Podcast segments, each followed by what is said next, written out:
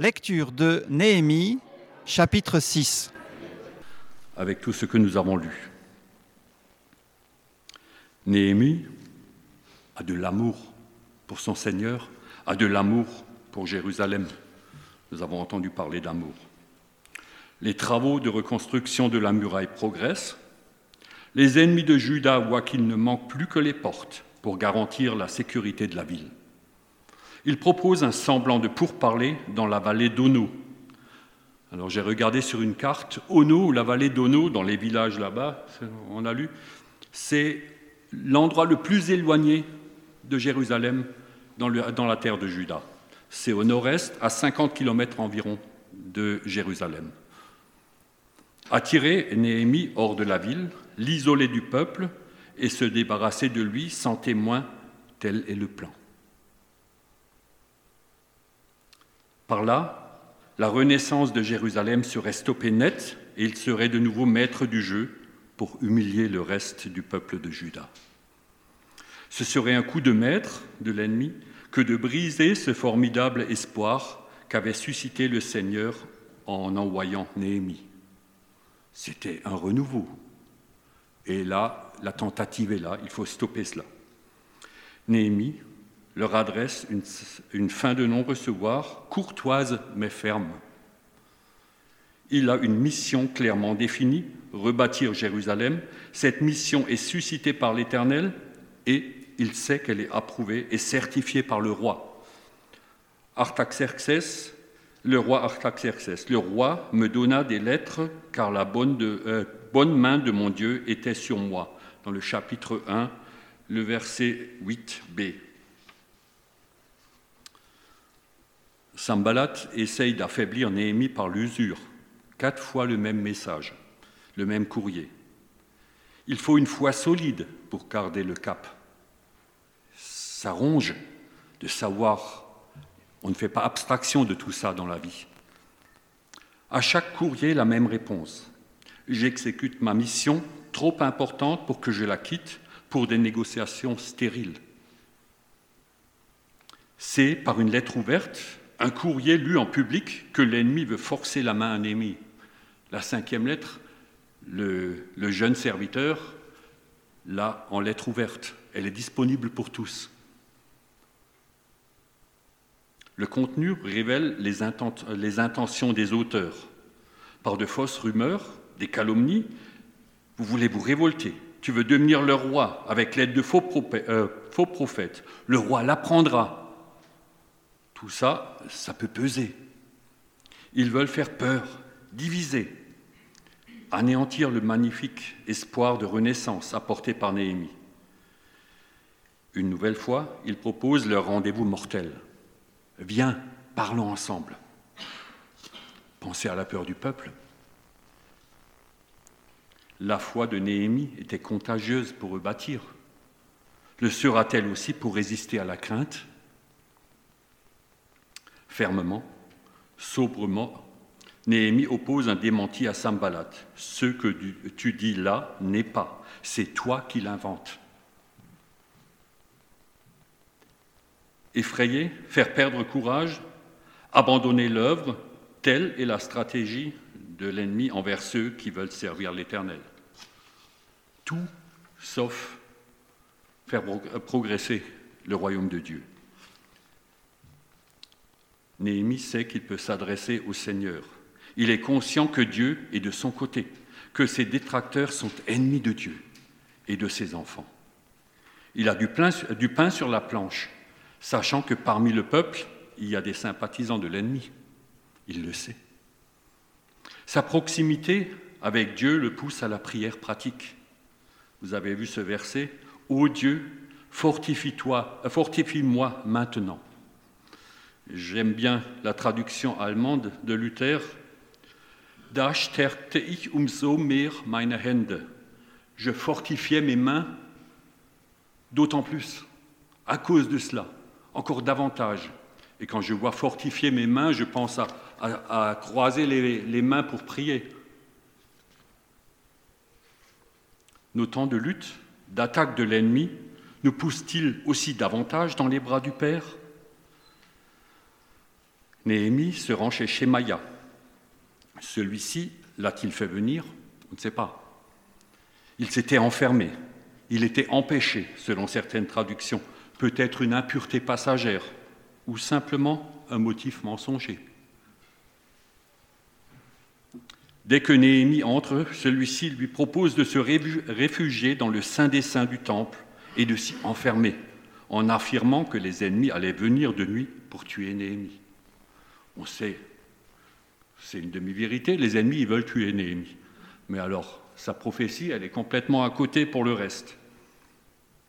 De par la bouche d'un prêtre, d'un prophète, la pression est énorme, n'est-ce pas? La fuite vers le lieu interdit par la loi, vers un lieu interdit par la loi, devait déstabiliser, discréditer Néhémie. Un homme comme moi devrait rentrer dans le temple, et cet homme, faut se rendre compte, publiquement, c'était le gouverneur de Juda. Néhémie était gouverneur. Et lui, qui faillirait par rapport à la loi, c'est tout bénéfice pour l'ennemi.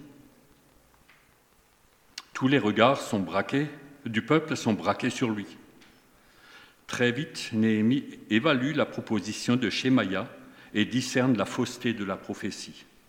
Seuls les sacrificateurs, et encore sporadiquement, ont le droit d'entrer dans le sein des saints. Ce n'est pas sa place à lui. Je n'entrerai pas.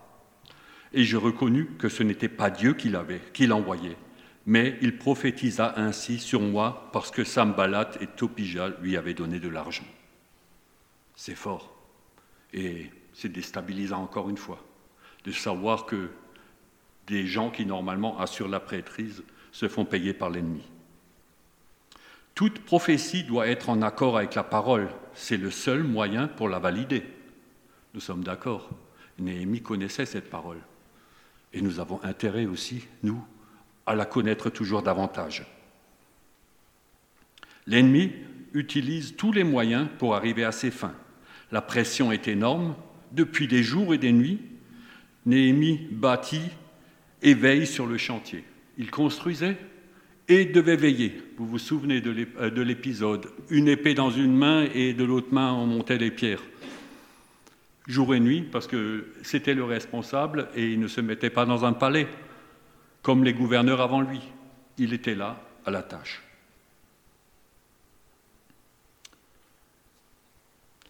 Les tentatives d'intimidation se succèdent à une cadence effrénée, telle des vagues contre un navire lors d'une tempête, un coup après l'autre. La trahison d'un homme de Dieu pourrait être un coup fatal pour Néhémie. Sa prière est confiante. Ô Dieu, fortifie-moi. Là, c'est du concret. Au verset 14, il remet nominativement ses ennemis à Dieu. Ça aussi, c'est une prière. Tu vois ce qu'ils font contre moi, ce qu'ils font contre ton peuple, et il les nomme. Et il nomme aussi des prophètes qui ont mal agi, une prophétesse entre autres. À travers un homme fidèle, le Seigneur a permis l'achèvement des travaux, de réparation. Tout à coup, ce sont les ennemis et les nations alentours qui ont de la crainte, car aucun doute ne subsistait. L'œuvre s'était accomplie par la volonté de notre Dieu, dit Néhémie. Tobija et Sambalat s'étaient introduits dans les familles haut placées parmi les prêtres par des mariages et avait par ce biais une grande influence sur le destin de Judas. Plusieurs en Juda étaient liés à Tobija par serment parce qu'il était gendre de euh, Shekania, pardon, fils euh, d'Arash, et que son fils Yoshanan avait pris la fille de Meshulam, fils de Berekia. Un des fils, par ailleurs, ça c'est au verset 18, un des fils de Yoyadia, fils d'Eliaship, le souverain sacrificateur, était gendre de Sambalat.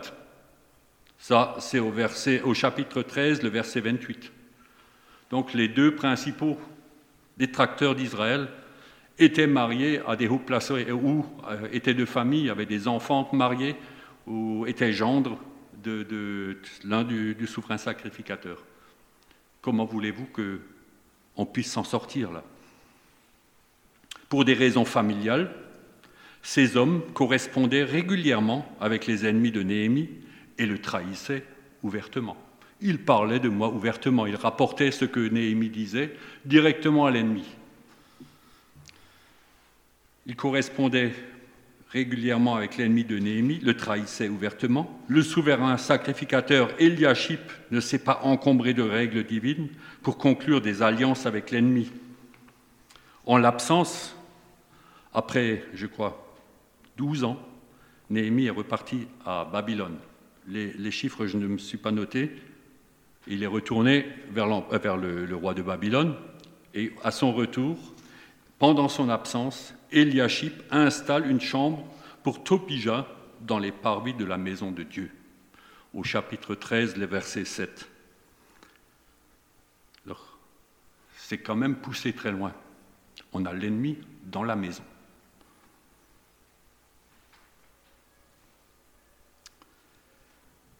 Sambalat et Tobija sont donc sont vraiment des serviteurs de l'ennemi. Ils prennent très mal, avec un grand déplaisir, le fait qu'ils viennent un homme pour chercher le bien d'Israël.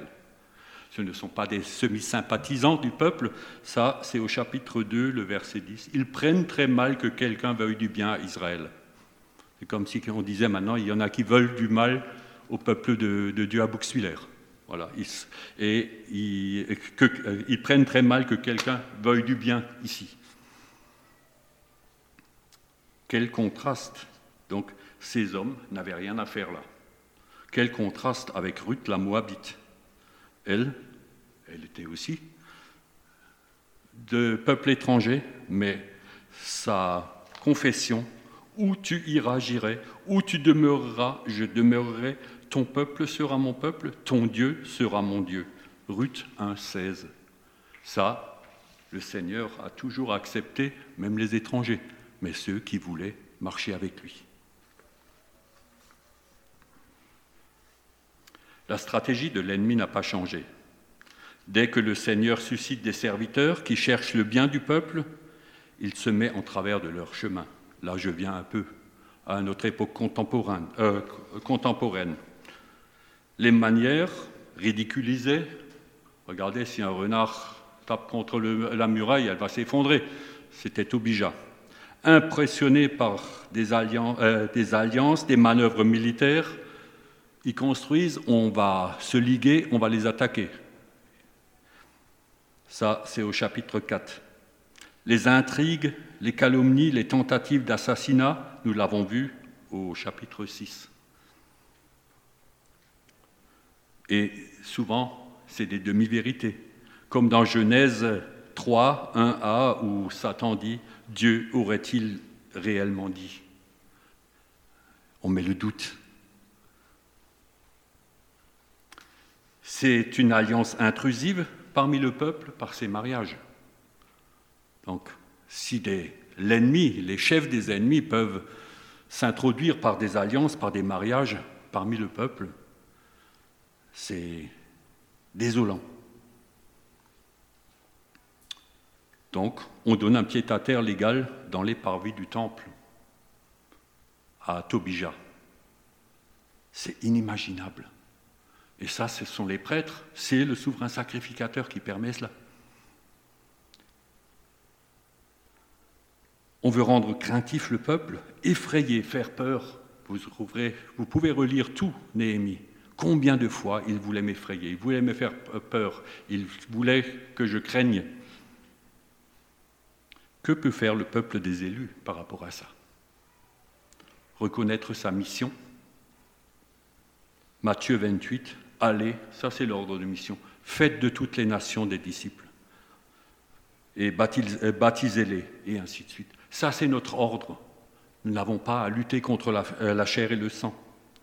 Reconnaître notre besoin de Dieu, le chant que nous chantons parfois dans Jean 6, 68, Seigneur, à quel autre irions-nous qu'à toi?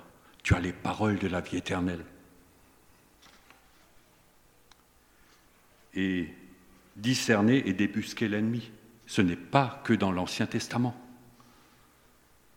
Dans 1 Pierre 8, 5, 8 et 9, il est dit Soyez sobres, veillez, votre adversaire le diable rôde comme un lion rugissant, cherchant qui il dévorera. Résistez-lui avec une foi ferme, sachant que les mêmes souffrances sont imposées à vos frères dans le monde. L'apôtre Pierre dénonce Satan.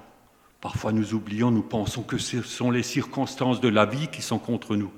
Mais il y a un auteur, il y a un ennemi qui est concret et qui ne veut pas que ça avance pour aucun de nous, que ce soit dans nos vies personnelles et dans notre vie d'Église. Il en a contre nous, il ne veut pas que le royaume de Dieu progresse. Soyons-en conscients. Croire en la victoire totale de Christ. Si nous ne croyons pas cela, nous sommes bien démunis, nous sommes peureux, nous sommes seuls. Et Néhémie s'est sanctifié, il s'est mis à part pour Dieu. Il savait que c'est ma mission et donc il a pu avancer. Aujourd'hui, on entend des rumeurs sur nous, sur les évangéliques. Pour marier nos filles, nous demanderions des certificats de virginité. C'est une grande responsable politique qui l'a dit récemment. Nous serions soutenus financièrement par des puissances étrangères. Un homme connu, très connu. Nous serions comparables à des islamistes. Nous sommes aussi dangereux que des islamistes. Et ça, c'est tout en haut que ça se dit. Et quand on, euh, on sort des rumeurs comme ça, ça fait des dégâts, parce que les gens ne se posent pas de questions. Il y a de quoi craindre, faire peur, arrêter de construire le corps de Christ. On se merveilleuse. Il ne faut pas se montrer, il ne faut pas se le faire voir. Notre mission, chercher le bien du peuple, dérange encore. Parce que le bien du peuple, c'est la vie en Christ.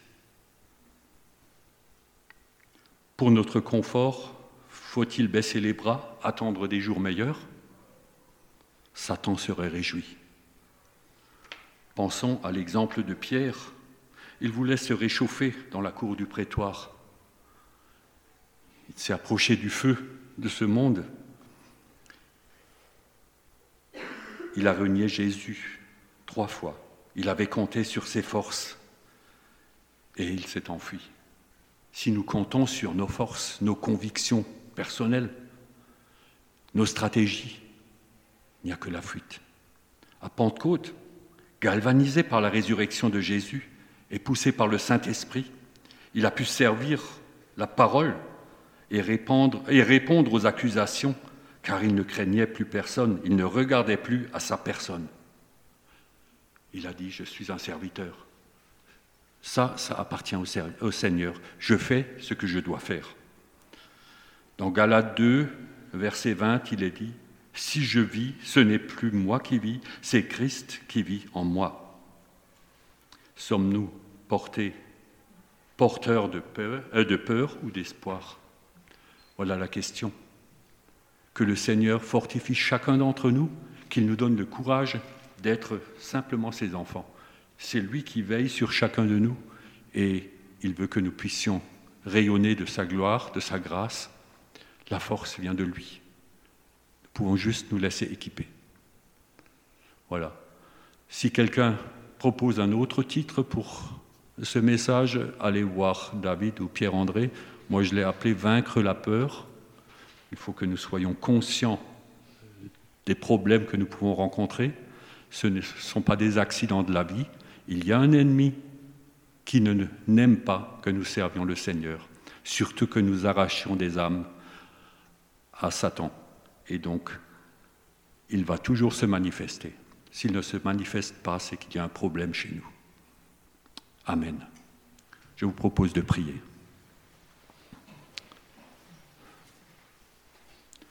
Seigneur, tu vois nos cœurs. Donne-nous la présence de ton Saint-Esprit dans notre quotidien. Où que nous soyons, Seigneur, cette confiance que tu es avec nous, comme tu l'as dit, je suis avec vous tous les jours, jusqu'à la fin du monde, jusqu'au dernier jour, Seigneur, tu seras là. Et nous n'avons pas besoin de calculer, nous devons vivre avec toi, en nous. Que cet Esprit Saint que tu nous as promis prenne toujours davantage de place. Et surtout, Seigneur, donne-nous de manger de ce pain de vie tous les jours ta parole, qui est pour nous une lumière sur notre sentier. Amen.